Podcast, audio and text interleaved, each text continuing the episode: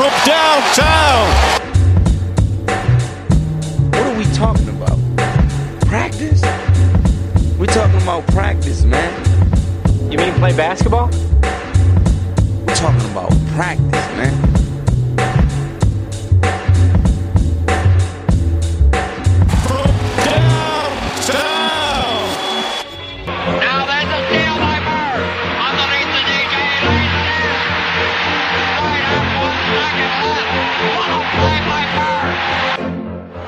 Michael against Russell. 12 seconds.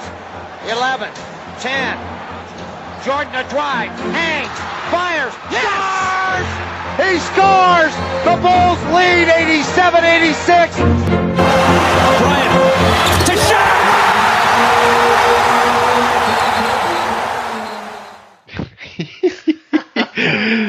Drei, zwei, eins. Hallo und herzlich willkommen zu From Downtown, eurem NBA und Basketball Podcast. Memory Lane, deshalb auch meine Stimme beim Intro. Folge 8. Die Classics, wie wir sie auch genannt haben. Ähm, einige von euch werden in den letzten Tagen vielleicht uns schon auf den Ohren gehabt haben mit diesem Format. Ähm, ein Format, das wir noch unregelmäßiger ähm, vor der Brust haben wie unseren normalen Podcast, aber ähm, das uns äh, ziemlich am Herzen liegt. Und ähm, heute sprechen wir ebenso über einen Spieler, der uns, glaube ich, allen, ähm, auch den etwas jüngeren unserer Zuhörer, äh, durchaus äh, präsent ist, aber vielleicht weniger ähm, aus äh, dem basketballtechnischen on the court, sondern eher off the court. Ja, das stimmt. Also ähm, als jahrzehntelanges kann man ja jetzt schon fast sagen, Mitglied der Vierer-Kombo sind es mittlerweile von Inside the NBA. Ähm, ist er natürlich in den Medien so präsent wie eigentlich nur die Jungs, die gerade auf dem Platz stehen. Ich lese mal ein paar. Das ist ja das Coole, das haben wir schon einige Male gesagt, das Coole an Basketball Reference, dass die immer auch so unter dem Profil des Spielers auch Spitznamen ähm, oder quasi eine ganze Reihe an Spitznamen irgendwie titeln. Also The Leaning Tower of Pizza, Brett Truck, The Prince of Pizza, The Incredible Bulk, The Chuck Wagon, The Chuckster, The Round Mound of Rebounds. Übrigens einer der großen Gewinner unserer Spitznamen Playoff Rally damals, Sir Charles. Und damit sollte spätestens klar sein, worum, äh, um wen es hier geht. I am not a role model. I am not paid to be a role model. I am paid to wreak havoc on the basketball court. Parents should be role models. Just because I dunk a basketball doesn't mean I should raise your kids. Ja, also damit äh, dann auch seine Selbstbeschreibung und äh, einer einer der doch berühmteren Soundbites vom Chuckster. Derer gibt's viele, ähm, wie gesagt, zu seiner Zeit als TNT-Analyst. Ähm, aber dieser äh, Nike-Spot ist dann doch ähm, ja uns auch noch ziemlich präsent. Fangen wir doch direkt einmal an mit dieser Selbstbeschreibung. I am not a role model. Wie interpretierst du das insbesondere im Hinblick auf Charles Barkleys Person, seinem Charakter und dann auch retroperspektiv seiner Karriere? Hm.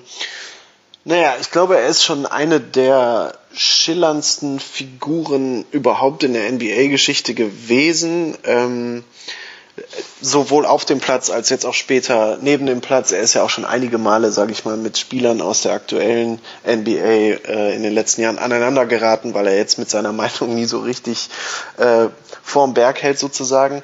Ich glaube, am Anfang seiner Karriere, ähm, so wie ich mir das jetzt in den letzten Tagen auch nochmal durchgelesen hatte, hat ihm das, was so Öffentlichkeitsaufmerksamkeit, vielleicht sogar Sponsoren und so weiter angeht, schon geholfen, irgendwie einen Status in der NBA zu bekommen, der sich von allen anderen abhebt, nämlich irgendwie seine Meinungsäußerungen, seine Kommentare zu allen möglichen Themen, auch abseits des Platzes. Es gab ja auch wohl mal politische Äußerungen von ihm. Ähm, inmitten seiner Karriere, und auch das ist so kolportiert in den Medien, hat ihm das dann nicht immer so geholfen. Also natürlich äh, finden das auch Sponsoren oder Teams oder Liga-Verantwortliche und vielleicht dann sogar auch Mitspieler nur eine gewisse Zeit lustig, aber wenn sich dann quasi der NBA-Zirkus nur noch um die Äußerung eines Mitspielers dreht, dann ist das für die Teamchemie oder das Sportliche vielleicht nicht immer so förderlich.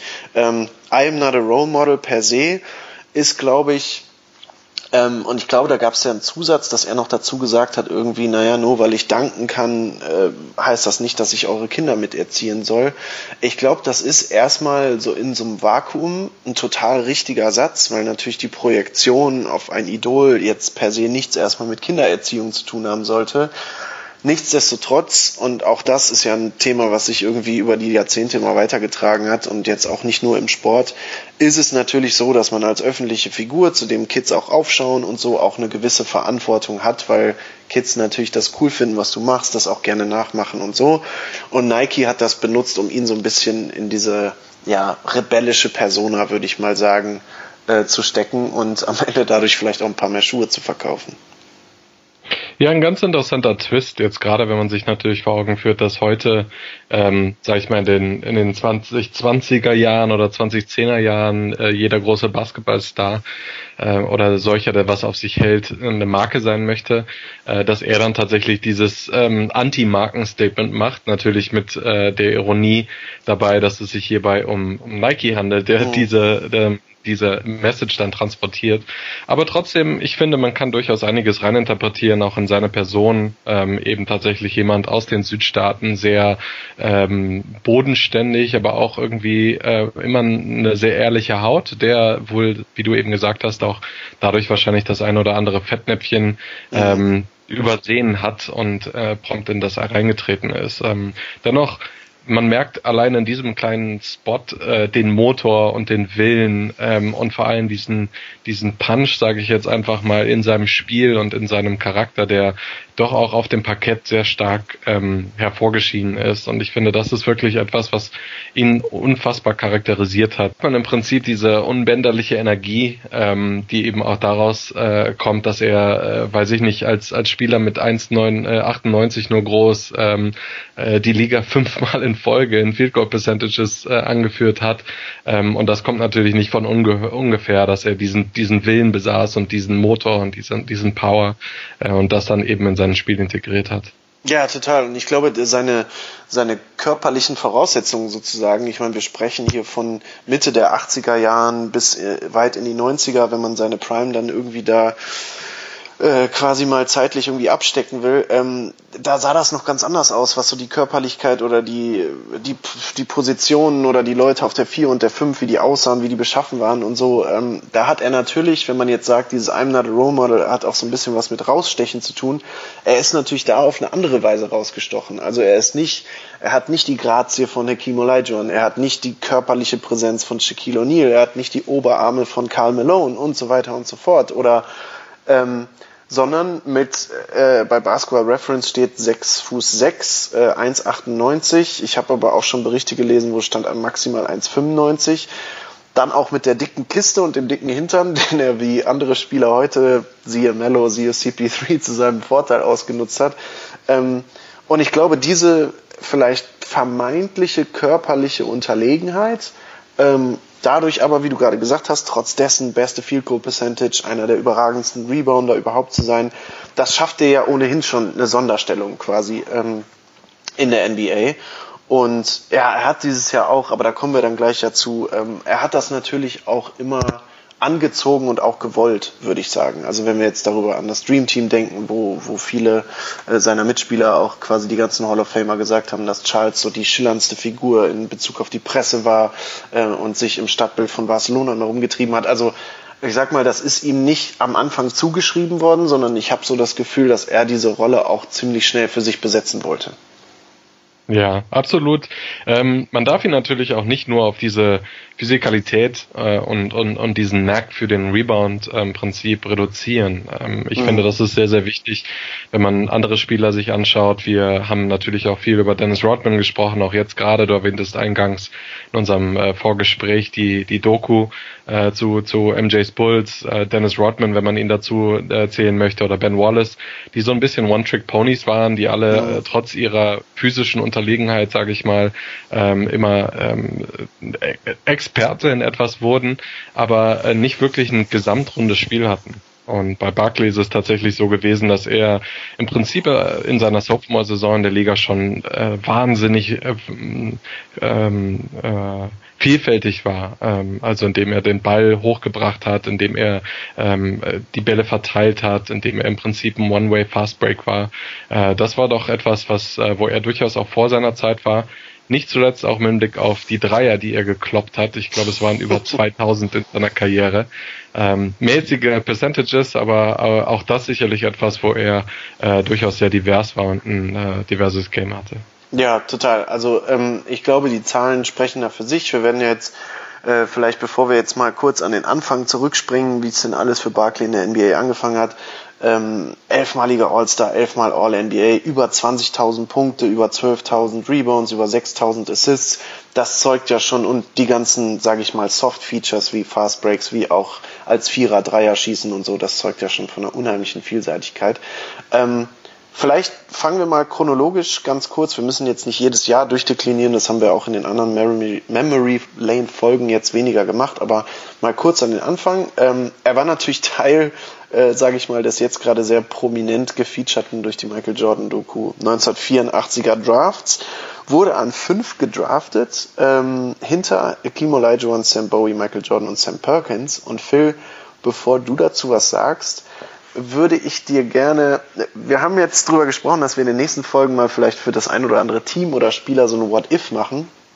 Als ich jetzt gerade äh, auf der Wikipedia-Seite des 84er Drafts gelandet bin und mal so die Liste runtergescrollt habe, habe ich auf der einen Seite natürlich die äh, zukünftigen Hall of Famer dann gesehen und auf der anderen Seite mir mal die Teams angeschaut. Und Phil, deine Dallas Mavericks hätten die Chance gehabt, mit dem vierten Pick den sie in diesem Jahr hatten, Charles Barkley zu ziehen und mit dem 15. Pick, den sie in diesem Jahr hatten, John Stockton zu ziehen.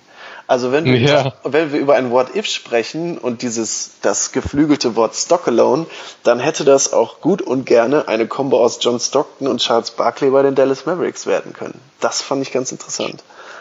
Ja, also gerade in den 80ern war es natürlich ein bisschen das schwarze Loch. Ähm, später kam dann noch ein bisschen Mark Aguirre und die, die besseren Jahre bei den Mavs, aber ähm, das war tatsächlich schwer anzuschauen, gerade was das Team dann im Draft fabriziert hat.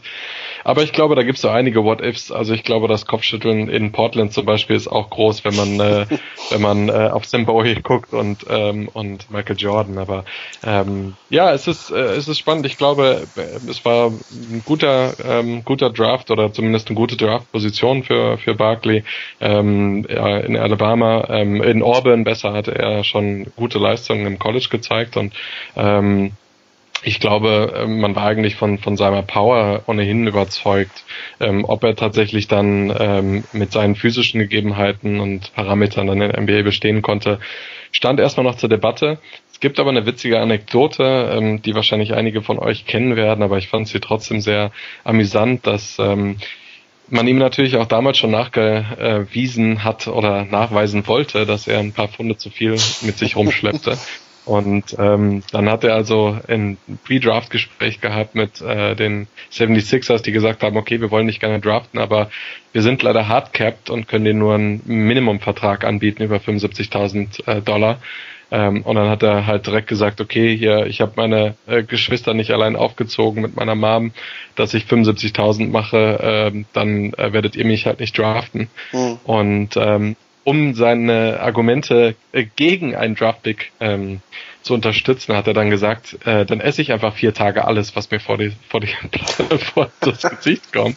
Und hat er tatsächlich von dem Gewicht vorher 276 Pfund auf 302 Pfund am Draft Drafttag sich vollgefressen. äh, damit tatsächlich die 76ers ihn nicht draften. Es hat nicht geklappt. Ähm, sie haben ihn dann dennoch gezogen war das äh, eine, eine Anekdote, dass er sicherlich immer einen starken Willen hatte und vielleicht auch unkonventionell äh, versucht hat, diese dann durchzusetzen.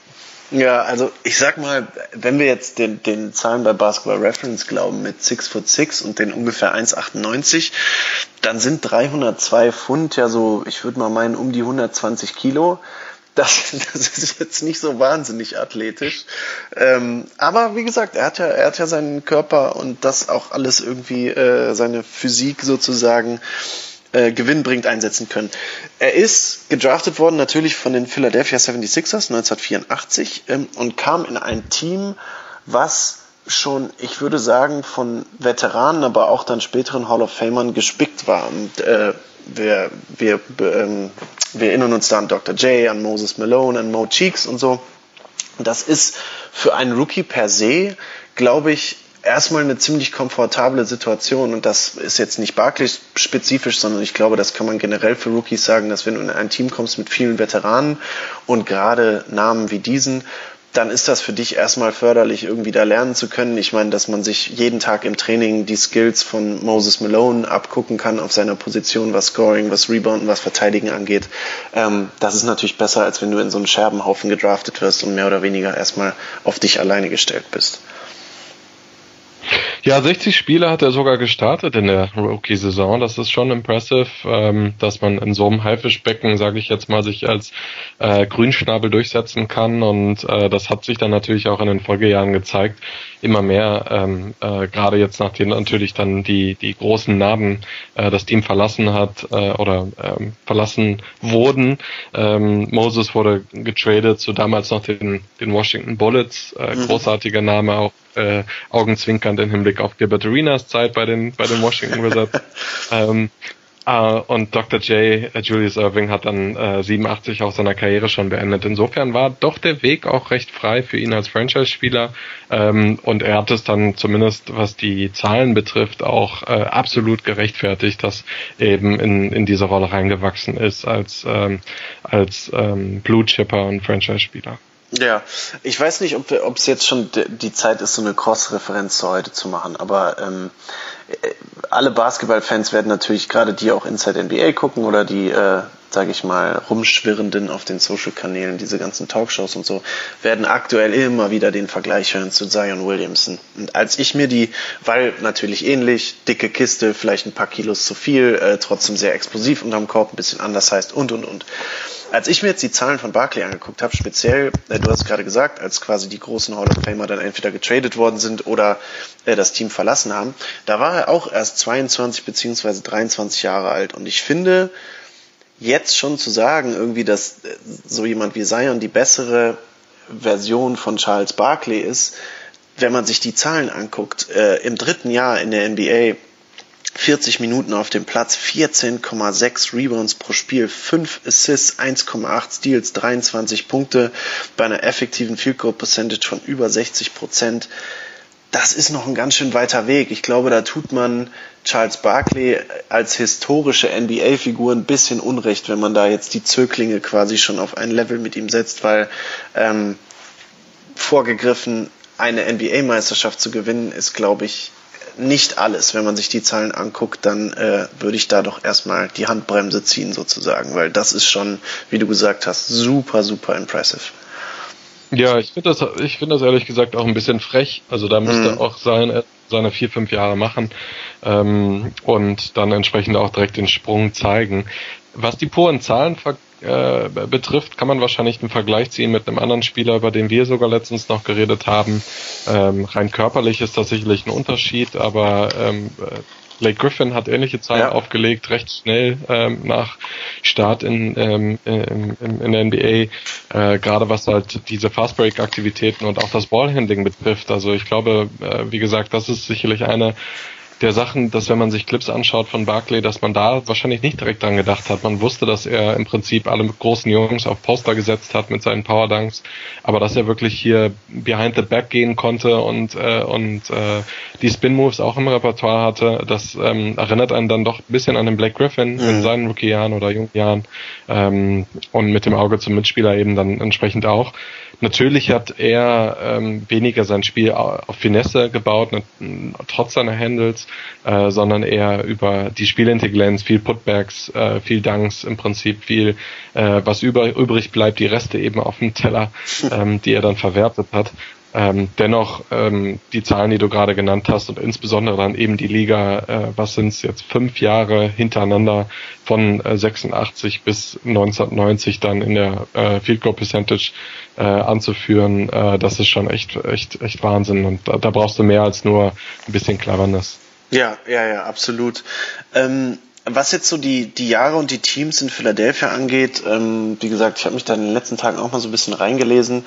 Ähm, nicht nur ob des aktuellen Bezugs jetzt zu der letzten äh, The Last Dance Michael Jordan Doku Folge, äh, weil da eben die 93er Finals so ausgiebig gefeatured worden sind, Weiß ich jetzt nicht, äh, es sei denn, du hast noch Punkte über die Philadelphia-Zeit, über die du reden willst, weil ich glaube, was so die, ähm, jetzt mal abseits von den Zahlen äh, angeht, dann wird es für mich jedenfalls persönlich in Phoenix durchaus interessanter später. Was man vielleicht festhalten kann, ist, dass er mit Philadelphia dann in der zweiten Hälfte seiner Zeit da ziemlich gebrochen hat. Ähm, da gab es immer wieder Skandale, da gab es immer wieder auch, äh, wir erinnern uns an Schlägereien mit Bill Lambier, mit Mahon, wir erinnern uns eine, äh, ich glaube, er hat mal irgendwie einen äh, Zuschauer angespuckt oder sogar dessen Tochter oder irgendwie so. Also äh, die Unzufriedenheit quasi wurde dann deutlich größer. Ähm, ob des ausbleibenden finalen Erfolgs mit den 76ers, ähm, was dann hinterher in einem Trade Request sozusagen gemündet ist. Aber wie gesagt, wenn du noch irgendwie ein, zwei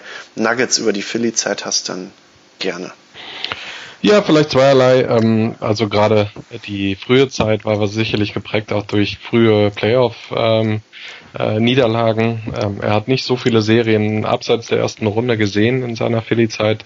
Ähm, jetzt insbesondere, wenn man auf die Zeit nach Moses Malone und ähm, Dr. J blickt, hatte da eigentlich nur zwei Zweitrunden ähm, äh, Serien im Prinzip vorzuweisen und das ist doch recht mau. Gleichzeitig, und das vielleicht vorweggenommen, über worüber wir sicher später reden werden, kannst du auch nur so viel machen, wenn du nicht so viel Support hast. Mhm. Ähm, insbesondere in seiner Philly-Zeit war das tatsächlich einfach so. Also außer Mo Cheek, du hast es erwähnt, nachher Rick Mahorn war da nicht wirklich viel Support. Ähm, ein Nugget vielleicht sicher noch, du hast eben die äh, Schlägerei mit Willem Bier, äh, dem Bad Boy äh, Person, Personified im Prinzip erwähnt. Das war tatsächlich äh, in dem Spiel, wo Rick Mahorn, ähm, äh, vormals natürlich auch Mitglied der Bad Boys äh, aus Detroit, zu den ähm, Philadelphia 76ers gewechselt war und äh, sein erstes Spiel im Palace of Auburn Hills gemacht hat. Ähm, und ich habe mir ein paar Clips angeguckt. Es war schon echt verrückt, was äh, die Pistons da veranstaltet haben mit ihrem ehemaligen Mitspieler und teilweise Freund. Ähm, Isaiah Thomas wurde äh, super früh im Spiel ejected, weil er äh, tatsächlich einfach äh, Faustschläge auf Rick Mahorn hat niederprasseln lassen. Ähm, und Bill Embiid hat ihm äh, ganz am Ende, als er Dennis Rodman ins Gesicht gedankt hatte, äh, hat der Rick Mahorn halt den Basketball ins Gesicht oder an den Hals gedrückt und ähm, ja, da hat dann tatsächlich Charles Barkley auch gesagt, damals schon als Franchise-Spieler, äh, das geht zu weit. Ähm, sicherlich auf eine Art und Weise, wie wir sie nicht mehr sehen werden in der NBA, nämlich mit einem Faustschlag. Aber ähm, ich muss ganz ehrlich sagen, ähm, hat, hat mich doch imponiert ähm, und zeigt sicherlich auch, dass er ähm, ja äh, dass diese Mentalität sehr verinnerlicht hatte. Nee, total. Also die Szenen habe ich mir auch nochmal angeguckt und natürlich ist es so, dass heute in der NBA quasi, äh, wie man, wie man immer so ein bisschen spöttisch sagt, irgendwie jedes Anpusten oder Anhusten schon faul ist. Aber du hast es gerade erwähnt, die haben damals mit Fäusten aufeinander eingeschlagen, auch beim Rebound einfach oben auf den Kopf mit der Faust oder mit dem Ellbogen ins Gesicht. Und ähm, Barclay, den, den Schwinger quasi, hast du gerade angedeutet, aber es gab später nochmal so eine Szene gegen Shaq, wo die beiden richtig gegeneinander geschwungen haben. Und wenn ich meine, wir haben gerade die Zahlen vorgelesen, ne? 6 foot 6 oder bei, bei Shaq 7 foot 2 und 140 gegen 130 Kilo. Da ist schon ordentlich was hinter. Und selbst wenn du aus Versehen nur so einen Streifschuss abkriegst, da bleibt nicht viel übrig. Also die Jungs damals, ähm, ich will mal sagen, haben dem Trash Talk auch Taten folgen lassen, sozusagen. Die Pistons mögen natürlich das Extrembeispiel sein, aber ich glaube, ähm, wir hatten anfangs über die Positionierung von Barkley gesprochen, ähm, auch so ein Southern-Typ und so. Ich glaube, dem sagst du einmal was, dem sagst du auch vielleicht zweimal was, aber danach hast du eine kleben. Und das hat er auch äh, das ein oder andere Mal in seiner Karriere dann durchaus gezeigt. Ja, absolut. Das passiert sonst jetzt heutzutage nur noch äh, mit Serge Barker. ja. Ja, das stimmt. Ähm, ja, cool. Dann äh, vielleicht springen wir dann tatsächlich auf das erste Jahr in Phoenix, denn das ist auch vermeintlich, glaube ich, das absolute Highlight-Jahr von Barclays individueller Karriere zumindest. Ähm, 1992, äh, in dem Sommer quasi, bevor es in Phoenix losging, gab es das Dream Team, die Olympiade in Barcelona. Äh, da hat er, ich hatte das eingangs mal erwähnt, ist so ein bisschen die most outspoken person irgendwie im, im Team gewesen, will sagen, er ist dafür bekannt gewesen, irgendwie über die Ramblas in Barcelona zu streifen und immer Menschentrauben um sich zu versammeln. Ähm, da gab es diesen berühmten Spruch, äh, übrigens auch wieder mit Ellbogen in einem Spiel gegen Angola, äh, wo er, glaube ich, gesagt hat, I don't know much about Angola, but I know that Angola is in trouble ähm, bevor sie gegen die gespielt haben. Äh, Im Spiel gab es dann auch, wie gesagt, die ein oder andere körperliche Auseinandersetzung, aber er war schon eine, trotz dessen, dass ja Michael Jordan als der up-and-coming Superstar der ganzen Liga mit Bird, mit ähm, Magic die absoluten Hall of Famer im Team waren, hat er sich da so ein bisschen im Sommer 92 rauskristallisiert als die schillerndste Figur ist dann zu den Phoenix Suns äh, gewechselt, was sich in einer MVP-Saison und in einer Finals-Teilnahme äh, quasi darin resultiert hat. Also ich würde sagen, aus persönlicher ähm, Historie heraus wahrscheinlich das erfolgreichste Jahr seiner Karriere. Ja, absolut. Ähm, er hat den Trade natürlich dann auch ein bisschen forciert. Mhm. Äh, nicht, dass letzte Mal, dass er äh, das gemacht hat. Da kommen wir nachher nochmal kurz drauf zu sprechen. Aber in dem Fall absolut nachvollziehbar. Ähm, er brauchte ein Team, wo äh, mehr ähm, Support tatsächlich ihm zur Seite steht und das war in Phoenix tatsächlich doch recht prominent vorhanden. Kevin Johnson, ja. äh, für mich auch absolut toller Spielertyp, der super gut zu ihm gepasst hat. Also die haben sich wirklich wahnsinnig gut ergänzt. Ähm, sicherlich dort, äh, dort zu nennen und Dan Meyerle ähm, auch äh, bisschen früh oder vorweg vor seiner Zeit ähm, als, als Dreierschütze ähm, und Sharpshooter. Und äh, ich glaube, das Team hat sich sehr gut ergänzt und der Erfolg hat sich, wie du gesagt hast, dann auch direkt im Prinzip eingestellt. Äh, witzigerweise zu ähm, Kevin Johnson übrigens quasi so ich kann mich noch erinnern, dass ich, als ich so angefangen habe, im Basketmagazin damals so ein Managerspiel zu machen, das waren so die späten Tage von Kevin Johnson, dass der zu einem meiner Lieblingsspieler immer noch gehört hat. Aber ähm, Dan Marley, du hast es gerade gesagt, vielleicht so die Ursprungsform eines 3D-Spielers und jetzt gerade prominent auch in der Jordan-Doku gefeatured. Ähm, witzigerweise war das nämlich, äh, du hast es jetzt noch nicht gesehen, aber für die Leute, äh, die die Doku gesehen haben, vielleicht nochmal ein kleiner netter Nugget irgendwie. Jerry Krause, der damals der, ähm, der General Manager der Chicago Bulls war, war ultra großer Fan von Dan Marley und Jordan hat das immer wahnsinnig genervt.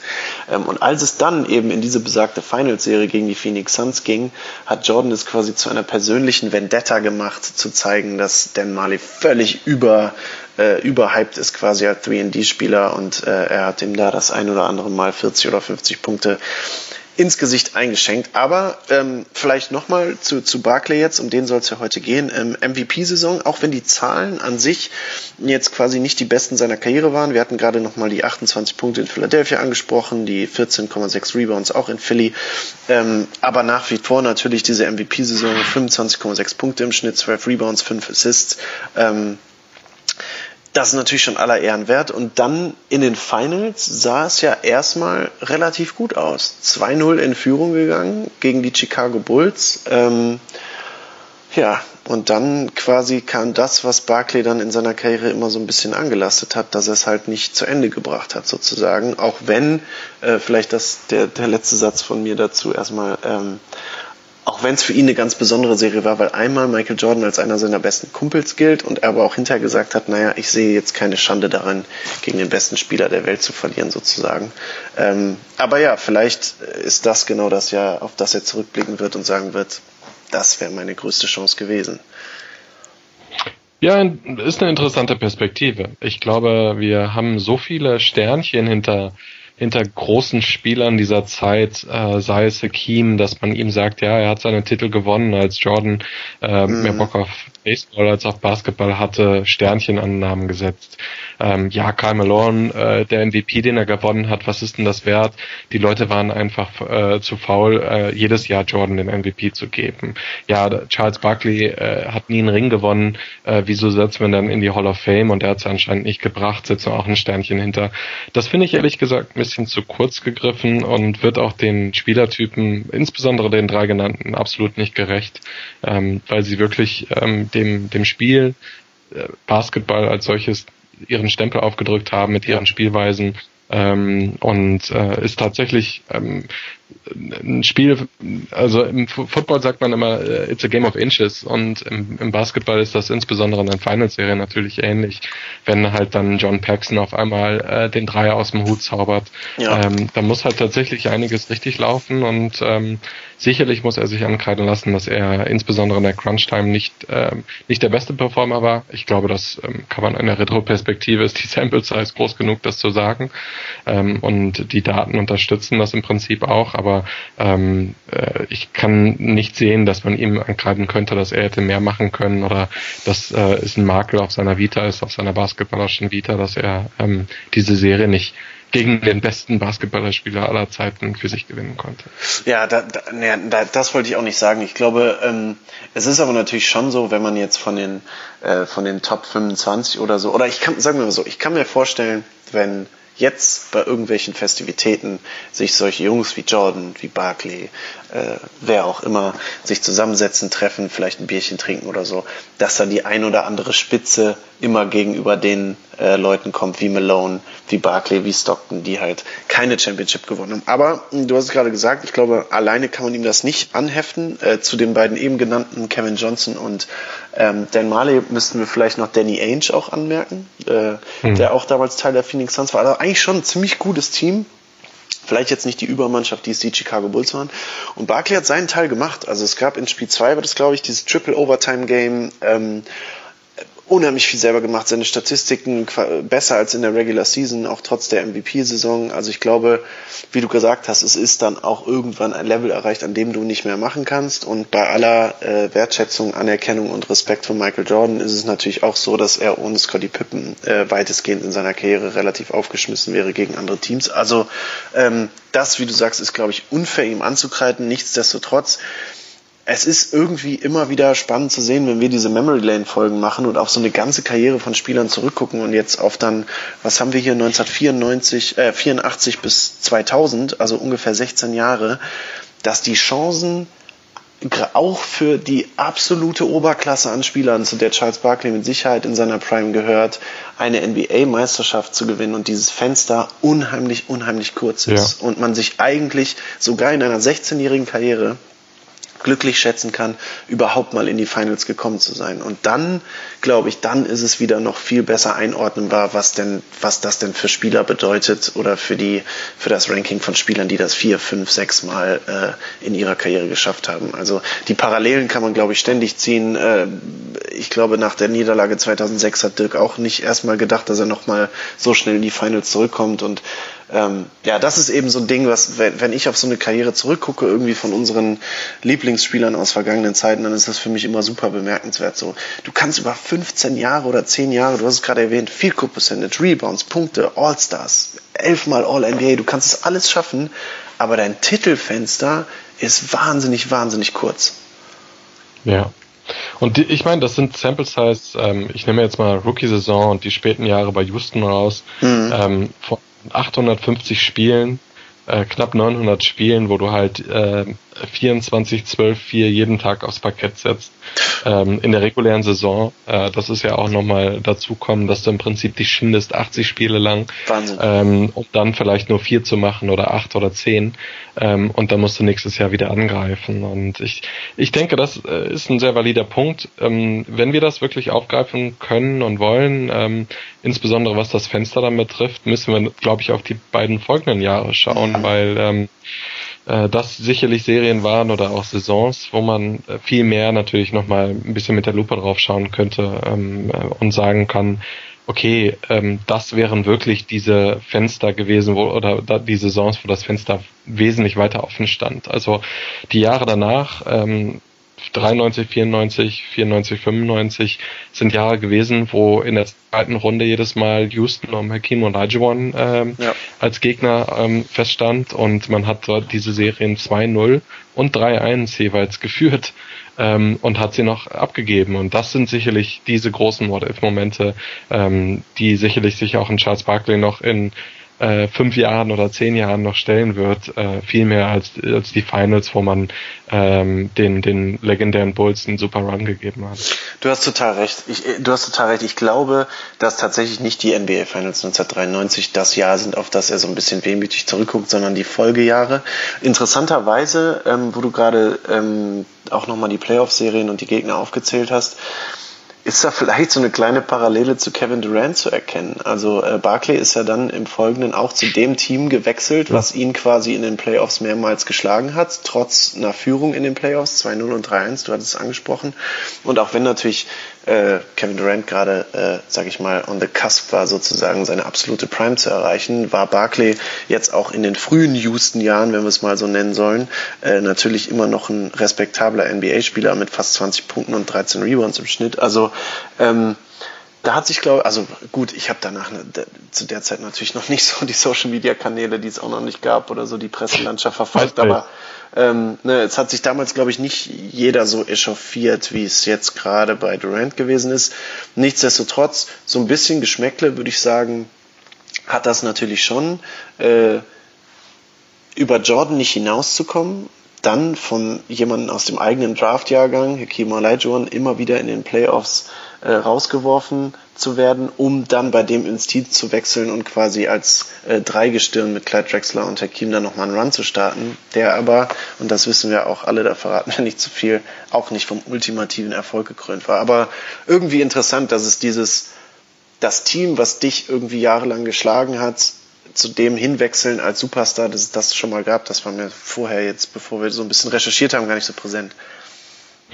If you can't beat them, join them, ja, genau. ähm, sagen die Amis gerne. Das haben wir, äh, Kevin Durant ist eine gute Parallele, Karl Malone ist eine weitere. Stimmt. Insbesondere was das Alter betrifft, äh, da noch zu den Lakers zu gehen, ist ja wirklich einfach nur eine, ein, ein Move, der, bei dem man den Kopf schüttelt. Aber mhm. äh, du hast eben diesen Grind, diesen, diese Jahr für Jahr, dieses Aufopfernde, dieses Neumotivierende genannt. Und ich glaube, dann resigniert man irgendwann auch und sagt, okay, ich habe jetzt Geld verdient, ich habe die Accolades, die, ähm, die, die Historie im Prinzip äh, aufs Parkett ge, äh, gefräst.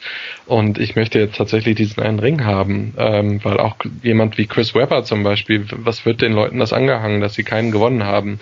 Und was ist der Unterschied zu einem Kevin Garnett und einem Dirk Nowitzki, die, die es dann tatsächlich geschafft haben, ja, ja, ja. Äh, die jetzt im Pantheon äh, ganz woanders stehen? Und make no mistake, dieser Sport, dieser amerikanische Sport, der es ja doch auch irgendwie ist, ähm, das macht unheimlich viel aus, diese, diese Listen und äh, die, die Vergleiche und, und die Alltimer und Hall of Fames und ich glaube, das ist dann irgendwann auch sehr stark präsent, ähm, gerade wenn es ans Ende der Karriere geht und was können wir also sagen, dass das jetzt schwierig war oder dass es nicht gut aussah, klar, aber ähm, irgendwo auch verständlich, dass, dass er es dann nochmal versucht hat.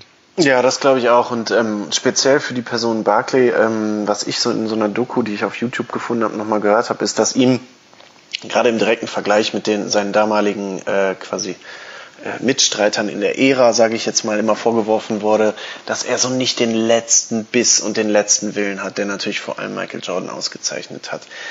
Da muss ich aber dann ganz ehrlich sagen, wenn jemand 16 Jahre lang in der besten Basketballliga der Welt spielt und wie du es eben gesagt hast, jede Nacht 24-12 auflegt, dann ist es für mich ein ganz schöner, ganz schöner Stretch, demjenigen vorzuwerfen, dass der nicht irgendwie an allem außer Gewinnen interessiert war. Ähm, die Eskapaden neben dem Platz mal hin und her, ähm, ich glaube, das kommt auch immer ein bisschen darauf an, wie gerade die Leute um dich rum reagieren, wie du gerade positioniert wärst und so. Bei dem einen, der eine hat vielleicht genauso viele Eskapaden, nur bei dem fällt das nicht so auf, weil der ein brillantes PR-Team um ihn hat. Und der andere ist vielleicht eben ein bisschen extravaganter und dessen Sätze werden oftmals auch aus dem Kontext genommen, wie das vielleicht bei Barclay ist. Das hat aber jetzt nichts per se damit zu tun, dass der eine mehr gewinnen will als der andere. Jordan ist natürlich da irgendwie schon leicht psychopathisch, so ein bisschen die Ausnahmeerscheinung vielleicht. Ähm, Interessant ist noch zu der Houston Rockets Zeit. Ähm, es war so, hatten wir gerade erwähnt, dass er, als er dahin gewechselt ist, mit Clyde Drexler und Hakeem Olajuwon angefangen hat, aber dann quasi, als Clyde Drexler bei den Houston Rockets aufgehört hat, Scotty Pippen ins Team kam. Und zwar für ein mhm. einziges Jahr. Also eigentlich nochmal ein ehemaliger Rivale sozusagen. Ähm, erst hat er gegen die Bulls nicht gewinnen können, mit unter anderem Pippen. Dann hat er gegen die Rockets nicht gewinnen können, mit unter anderem Olajuwon. Dann sind die alle drei in einem Team und kriegen es irgendwie auch nicht bis ans Ende quasi äh, zum krönenden Erfolg. Das hat aber, ähm, so habe ich es jedenfalls gelesen, ziemlich einen Bruch zwischen den beiden äh, äh, quasi dann, äh, ja, wie sagt man denn, hervorgerufen. Ähm, denn Barclay hat, um Platz für Pippen zu machen, nachdem Clyde Drexler das Team verlassen hat, auf Gehalt verzichtet. Äh, das kennt man jetzt aus den letzten Jahren, äh, siehe Miami Heat, siehe Boston Celtics, siehe Golden State Warriors. Ähm, kennt man das oder hört man das immer wieder, dass Superstars das machen, wenn sie noch einen anderen im Team haben wollen. Aber damals war das noch nicht so die absolute Regel. Und nach einem Jahr oder nicht mal einem, knapp einem Jahr, hat Pippen das Team dann äh, in Richtung Portland schon wieder verlassen. Und da gab es wohl eine, eine öffentliche, sage ich mal, nicht Meinungsaustausch, sondern fast Schlammschlacht, wo Scotty Pippen Barkley vorgeworfen hat, dass er egoistische Motive hat. Ähm, Barclay öffentlich Pippen vorgeworfen hat, irgendwie die fehlende Kollegialität und Solidarität dem Team gegenüber und ihm gegenüber und so. Also ähm, ich glaube, vielleicht das ist so gegen Ende der Karriere der Frust, der da aufkommt, wo man sagt, okay, das ist jetzt wirklich meine allerletzte Chance, mit den Jungs noch was zu reißen, dass man dann so ein bisschen menschlich enttäuscht wird. Ähm, fand ich ganz interessant, dass das auch vor allem so öffentlich ausgetragen worden ist. Ist natürlich auch nochmal eine andere Hausnummer. Also man darf nicht vergessen, dass äh, damals natürlich auch die Gehälter andere waren. Ja. Äh, selbstverständlich kann man das nicht eins zu eins vergleichen, aber nur mal den Scope dann auch zu ähm, äh, tatsächlich in Perspektive zu setzen. Charles Barkley hat tatsächlich Career Earnings, ähm, also Spielergehälter während seiner gesamten Karriere in Höhe von nur in Anführungsstrichen nur 44 Millionen äh, US-Dollar das ist die Summe, die Chris Paul nächstes Jahr ähm, im Prinzip von OKC überwiesen bekommt. Das ist geil. Ja, das also, ist ein Drittel ähm, weniger als da, Timothy Moskov für den Vertrag genau. bei den Lakers bekommen hat da kann man schon ruhig mal äh, Scotty Pippen ein paar böse Worte äh, hinterherwerfen, wenn man dann ähm, als gestandener Spieler auf Gehalt verzichtet. Mhm. Das ist schon verrückt. Ähm, vielleicht eine Anekdote von mir noch. Es gibt so viele Sachen, die man sich tatsächlich, äh, und Gott sei Dank gibt's YouTube dann online nochmal anschauen kann, wenn man sich mit den Themen ein bisschen mehr befasst. Vielleicht ist das ja auch bei euch so, dass ihr jetzt nochmal ein bisschen das Handy und das Tablet oder auch ein PC eben ein bisschen warm laufen lasst ähm, und ein paar Clips anguckt bei den Houston Rockets sah es erstmal gar nicht so schlecht aus im ersten Jahr. Ähm, die Playoffs haben vielversprechend begonnen, ähm, bis tatsächlich dann Stockalone ähm, auf dem Programm standen. Mhm. Und was ich wiederum nicht wusste, ist, dass John Stockton ähm, ein Lillard gemacht hat und einen Walk-off-Dreier mit einem Walk-off-Dreier die Serie beendet hat. Ach Quatsch. Ausgerechnet John Stockton hat, ähm, hat den Houston Rockets um Charles Barkley, Hakeem Olajuwon und Clyde Drexler im, im äh, Entscheidungsspiel ein Dreier mit der Sirene reingeballert und damit war das äh, Spiel, oh die Serie und das beendet. Wie bitter, das ist ja krass. Ja, das habe ich überhaupt nicht auf dem Schirm gehabt. Also wohl wissend natürlich, dass die, Just, äh, dass die Utah Jazz dann quasi der Erzrivale geworden waren, aber diesen Walk-off-Dreier, den hatte ich nicht auf dem Schirm. Das ist ja verrückt. Krass. Ja, umso bitterer natürlich. Also äh, wenn wir gerade darüber gesprochen haben, auf welche Sachen man wehmütig zurückguckt. Ähm, wir alle kennen noch das gefrustete Gesicht von Dwight Howard, als Lillard den ersten damals versenkt hat sozusagen. Ähm, das ist ja, oder, oder, oder Paul George. Oder Paul George, Russell Westbrook. Und ja. Logo ins Gesicht abgedrückt hat. Also das war schon. Ja, krass. Verrückt. Ist das, welches Jahr ist das? Ist das dann 97 gewesen? Äh, lass mich mal eben schauen. Das erste Houston-Jahr, genau. Ah, okay. Okay. Ja, Wahnsinn. Stimmt. Und dann 5, ja. Ja, verrückt, ey. Wie würdest du, ähm, wenn wir jetzt mal, wenn wir jetzt mal auf die ganze Karriere gucken, also Stats haben wir erwähnt, wir haben Offcourt ein bisschen erwähnt, wir haben Teil des Dream Teams erwähnt, die Philly-Jahre, die Phoenix-Jahre, die Houston-Jahre. Und natürlich eigentlich könnten wir auch noch mal über Inside NBA noch mal äh, zwei drei Minuten verlieren, weil ich glaube, das ist tatsächlich auch in der Fernsehlandschaft hat das die NBA noch mal irgendwie durchaus nach vorne gebracht, weil das auch ein breiteres Publikum, was jetzt nicht so NBA-nerdig unterwegs ist, nochmal irgendwie mehr an die NBA gebunden hat. Aber ähm, ja, vielleicht machen wir das zuerst und dann ordnen wir nochmal irgendwie Barclays Karriere ein bisschen ein im Vergleich mit anderen und so. Aber Inside the NBA, glaube ich, als Format mehrere Preise gewonnen im US-amerikanischen Fernsehen und so. Zumindest als sie angefangen haben, die Crew mit äh, Kenny, mit Barclay, mit, äh, wie heißt er denn, Ernie. ähm, schon ziemlich Ja. einziger, einzigartiges Format, oder? Und Barclays Rolle darin Ja, auch. ich, absolut. Ernie Johnson, ähm, ich finde, das äh, ist ein super Format. Wir, man hat natürlich ab und zu noch äh, damit gespielt, äh, noch äh, jemand weiteres dann dazu zu holen. Das ist mittlerweile Shaq permanent. Das war mal ähm, ähm, Chris Webber. Stimmt. den ich übrigens sehr, sehr gerne im Fernsehen sehe, anders als Shaq. Ja, ich Ähm, Shaq ist halt im Prinzip für mich äh, Barkley 2.0, nur dass er halt ein bisschen griesgrämiger ist und äh, ein bisschen mehr äh, Witze ins Mikrofon murmelt. Ähm, ich hätte doch jemand gern gehabt. Ich meine, natürlich ist das prädestiniert dafür, dass man, dass man alte Spieler hat, aber da noch jemanden zu haben, der vielleicht ein bisschen mehr Insights bringt und ein bisschen weniger Barbershop-Talk. Aber ähm, so ist es denn. Äh, das Format ist auf jeden Fall, wie du sagst, äh, zu Recht preisgekrönt. Ich glaube, es ist sehr amüsant. Man muss aber auch sagen, dass äh, wir jetzt heutzutage eher kleine Clips irgendwie im Fernsehen konsumieren, dass diese Halbzeitshows ziemlich kurz sind, weil sie eben von Werbung dominiert sind. Also Ja, das stimmt. die quatschen immer ein bisschen und äh, analysieren ein bisschen oder geben lieber ihren Senf dazu und dann schaltet man im Prinzip auch direkt schon zur, zum Werbeblock. Ähm, alles in allem natürlich trotzdem durch das Renommee und durch die Hot Takes ähm, ein Format, was extrem ähm, ja Fernseh und und auch Social Media affin ist und äh, die frühe NBA da ähm, in den in den 2000ern auch sehr geprägt hat. Ja, witzigerweise finde ich, ist Barclays Rolle da, hat sich so ein bisschen gewandelt, so von dem rebellischen, sehr meinungslautstarken äh, NBA-Spieler, der vor allem in dem, zu Beginn seiner Karriere war oder, ähm, ja, sag ich mal, eigentlich doch fast bis zum Ende. Manchmal habe ich das Gefühl, nimmt er so ein bisschen die Rolle von so einem leicht vertrottelten äh, Klassenclown so ein bisschen ein. Du hast, du hast recht, ich meine, die Fehde mit Shaq, die gibt's da ständig, aber ich finde Shaq auch einfach wahnsinnig unlustig teilweise und äh, auch immer so, ein- ja, weiß nicht, irgendwie, Barkley ist mir da doch durchaus lieber.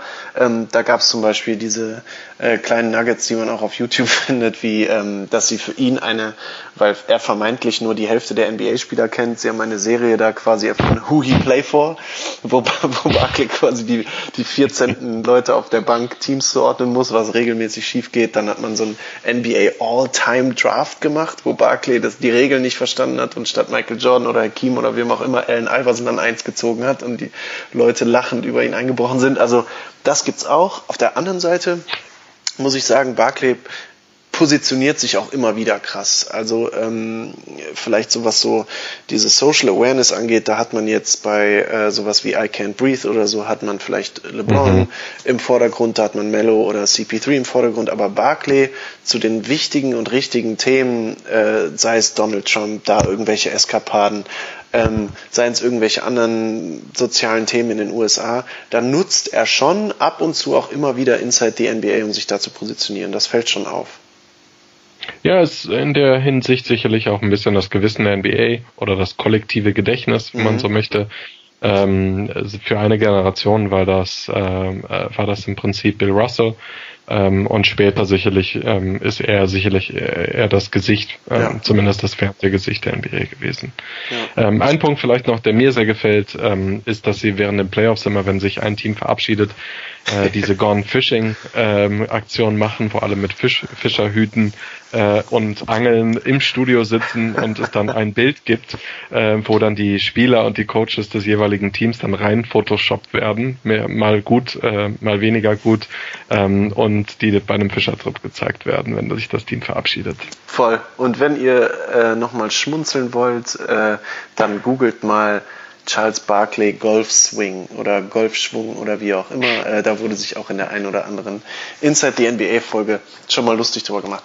Ähm, vielleicht abschließend irgendwie, wie, wie würdest du ihn jetzt mal rein sportlich in der NBA-Historie einordnen? Ähm, vielleicht einmal interessanterweise vielleicht im Vergleich, das haben wir mit Zion schon so ein bisschen gemacht oder Dirk oder so, im Vergleich zu der neueren Generation, aber auch zu, sage ich mal, Hakim und äh, David Robinson, Patrick Ewing und so weiter, den alten Vierern, Fünfern, die da Schwergewichte unterm Korb zu seiner Zeit standen.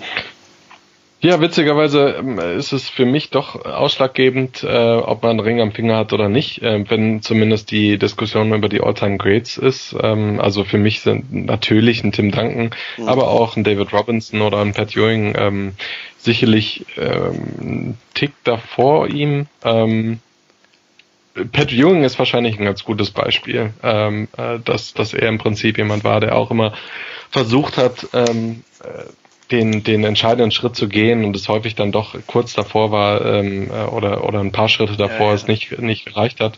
Ähm, ich glaube, dir muss ich das nicht sagen ähm, als, als Nick-Fan, aber das ist sicherlich etwas, wo man die Vergleiche ziehen kann. Für mich ähm, einfach eine tolle Ära der NBA, der Big Man, also gerade wenn man eben die äh, gerade genannten plus ähm, äh, weiß ich nicht, äh, Robinson, Elijah One, ähm, Malone. Carl Malone, das sind, das sind alles wirklich Größen, ähm, die wir jetzt auch in dem Spiel der heutigen NBA nicht mehr ganz so viel sehen. Und ähm, ja, vorhin haben wir den, den Vergleich zu Blake Griffin gezogen, aber das äh, würde ihm jetzt auch in, in der gesamten Karriereperspektive natürlich nicht gerecht werden. Das ist wahrscheinlich ein, ein Blake Griffin mit, mit wesentlich mehr Biss und mit einem wesentlich krasseren Motor ja. ähm, zu gewinnen und, und eben seine Leistung abzurufen.